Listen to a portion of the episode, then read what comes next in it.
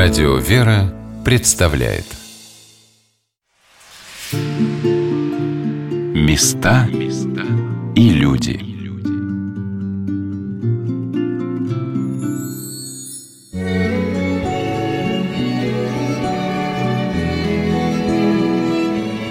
Как многообразен мир церкви, сколько людей привнесли в нее становление свои таланты и дарования, свои труды и силы, свою любовь. Как украсилась земля русская многоглавыми соборами и маленькими церквушками, в которых вновь собираются верующие люди прославлять Господа.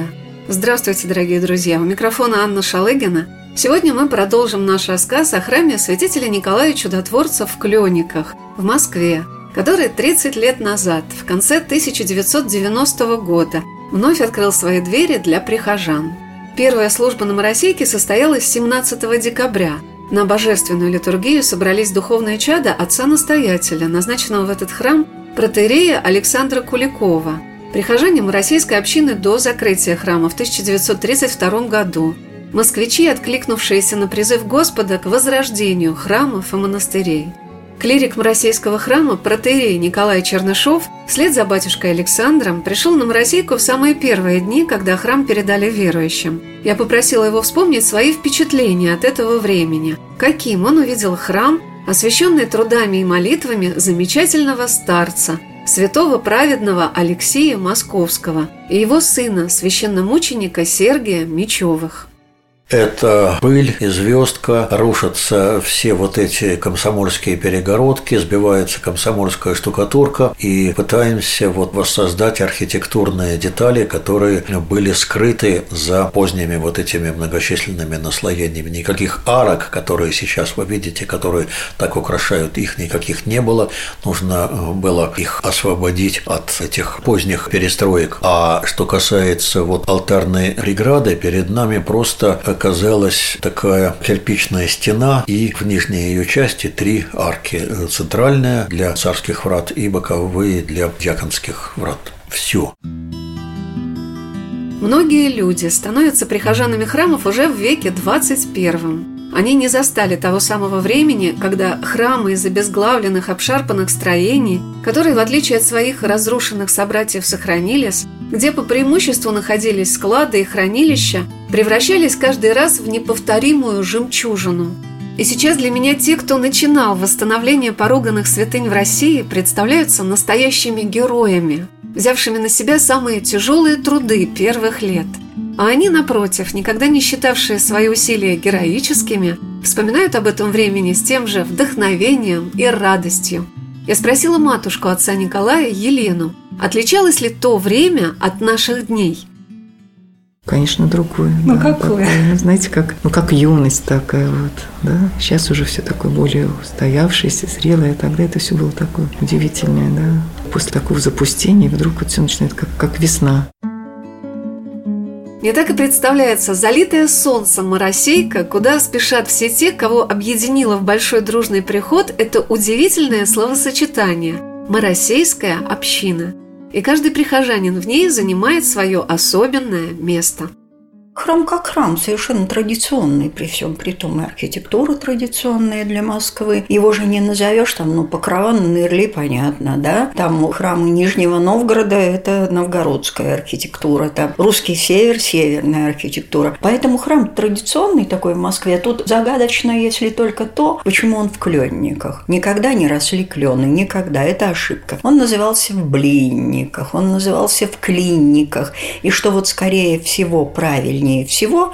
То есть я не утверждаю, я склоняюсь к этой версии. Есть такой историк архитектуры и реставратор-архитектор Киприн Владимир, и он выдвинул такую версию. Клином идет. Видите, он стоит в клину. Клин – это Моросейка и Лучников переулок. Вот они сходятся в этом клину. И он стоит в клину. Вот так он стал в клинниках. Дочь отца Сергия, Ирина Сергеевна Мечева, она говорила, что может быть, что клинышком была тут вокруг часовни героем Плевна деревянный, клинышками стоял заборчик вокруг вот тут, что, может, от этого в клинниках он был. Ну, а потом красиво звучит. Из клинников превратился в кленники. Вот это загадка. А так ничего такого супер-супер в архитектуре нет. Но он прекрасен, мы его любим.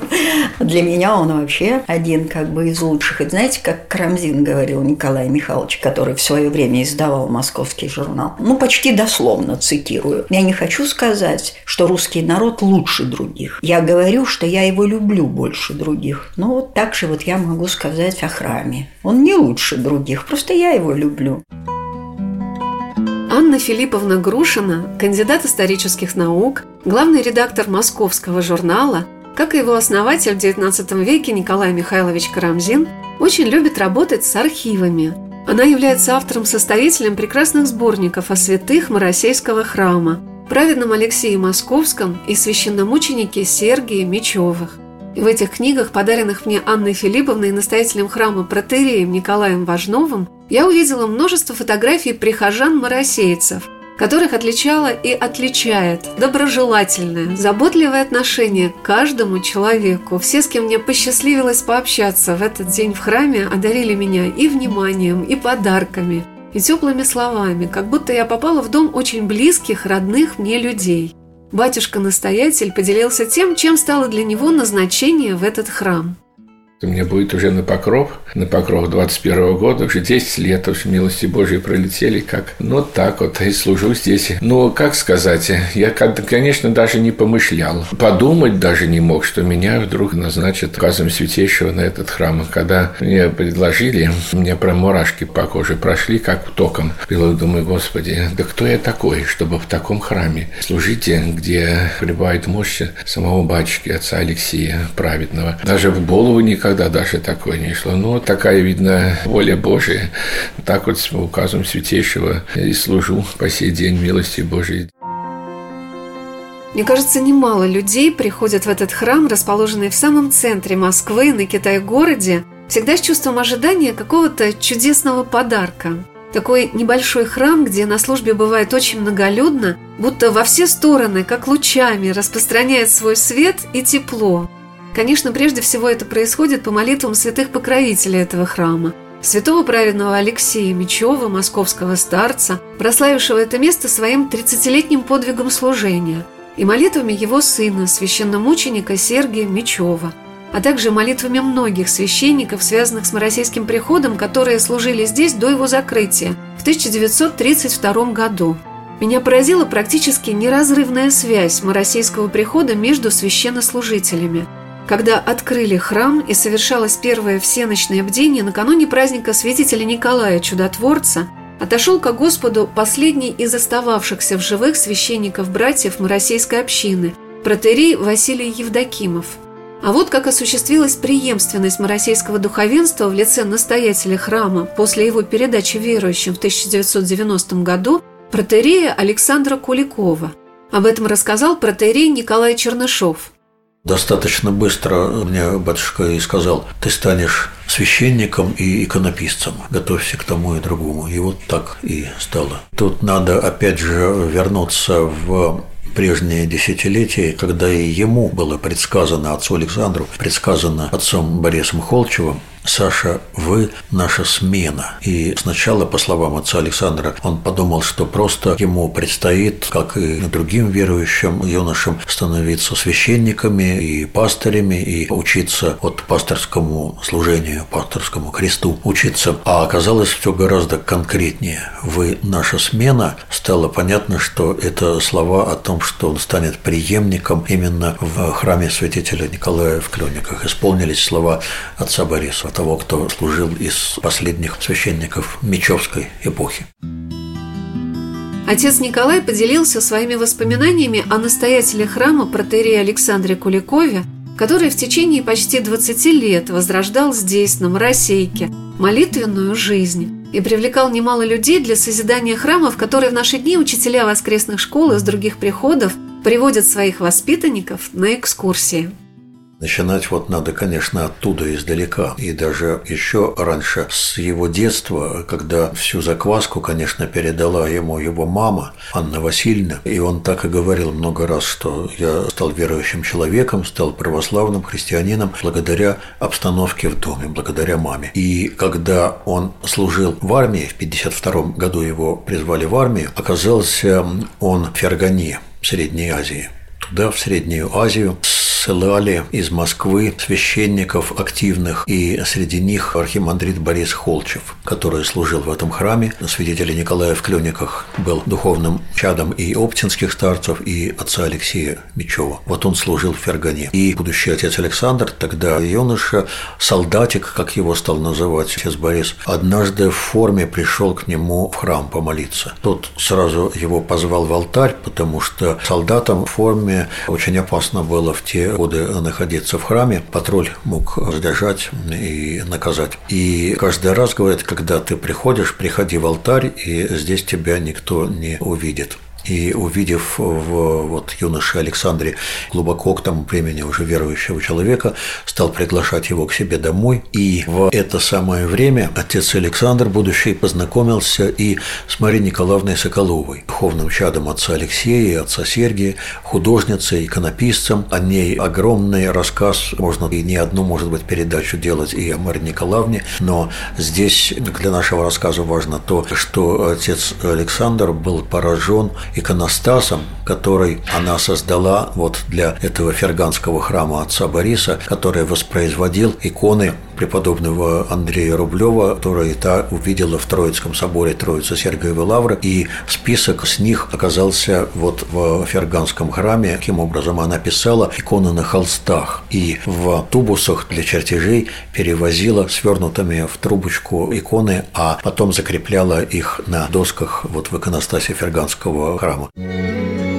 Батюшка подарил мне свою прекрасную книгу «Образы и образ», где я прочитала с такой теплотой написанные статьи и об отце Александре Куликове, и о Марии Николаевне Соколовой, и о многих учителях отца Николая на его духовном поприще священника и иконописца. Меня поразили иллюстрации икон отца Николая с замечательными, вдохновенными и благоговейными ликами святых.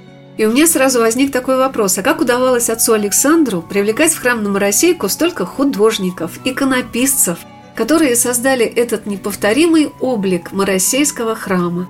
На этот вопрос ответила матушка Елена Чернышова.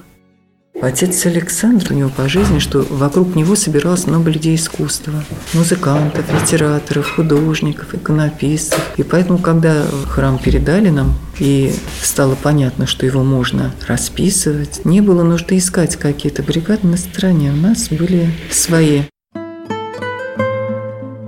Удивительно, что Моросейский храм и в наши дни, и в годы, когда община сплотилась вокруг святого праведного Алексея Мечева, а затем его сына, священномученика Сергия Мечева, отличался от многих других приходов стремлением к напряженной, творческой, духовной работе и в своем призвании, и в своей жизни. Моросейские старцы, по словам Анны Филипповны Грушиной, как говорили, так и жили. И это рождало в людях необыкновенное доверие и желание им подражать.